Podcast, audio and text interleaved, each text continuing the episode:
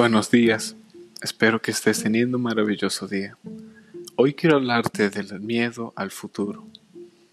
A veces en nuestras vidas, por todas nuestras experiencias, nuestras vivencias y por todas las cosas que nos rodean, obtenemos miedos que nos limitan, nos paralizan, nos convierten en unas personas temerosas, ansiosas, y en otros casos nerviosas.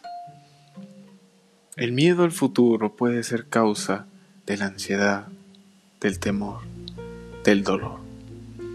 El miedo es un sentimiento de supervivencia, es necesario en nuestro cuerpo, es necesario en nuestras vidas, pero cuando dejamos que el miedo nos consuma, cuando dejamos que la preocupación nos consuma, nos volvemos en esclavos del miedo.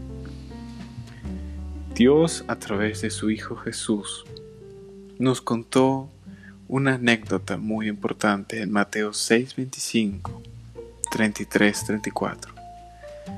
Él nos instaura, nos invita a no preocuparnos por nuestra vida, que comeremos, que beberemos, ni por nuestro cuerpo, que vestiremos, porque para Él, para Dios, la vida tiene más valor que la comida y el cuerpo tiene más valor que la ropa. Nos instaura a que busquemos el reino de Dios y su justicia, y todas las cosas nos vendrán por añadidura. Es una promesa de Dios para cada una de las personas que decidan aceptarla y creerla. Por lo tanto, no se angustien por el mañana el cual tendrá sus propios afanes.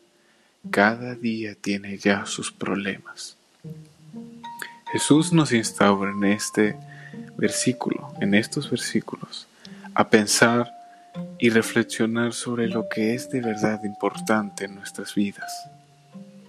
Tenemos miedos hacia lo que pueda pasar, hacia lo que puede venir, lo que puede o no suceder en el futuro. Pero es más importante concentrarnos en el día a día, en el hoy. Es lo único que podríamos controlar, nuestras acciones en este minuto, en este segundo. Por eso, el tener miedo al futuro es una atadura, es algo que nos paraliza y no nos deja vivir la vida que Dios quiere que vivamos. Hoy te invito a que pongas tus pensamientos en el presente. No pienses en el futuro, lo que podría o no ser.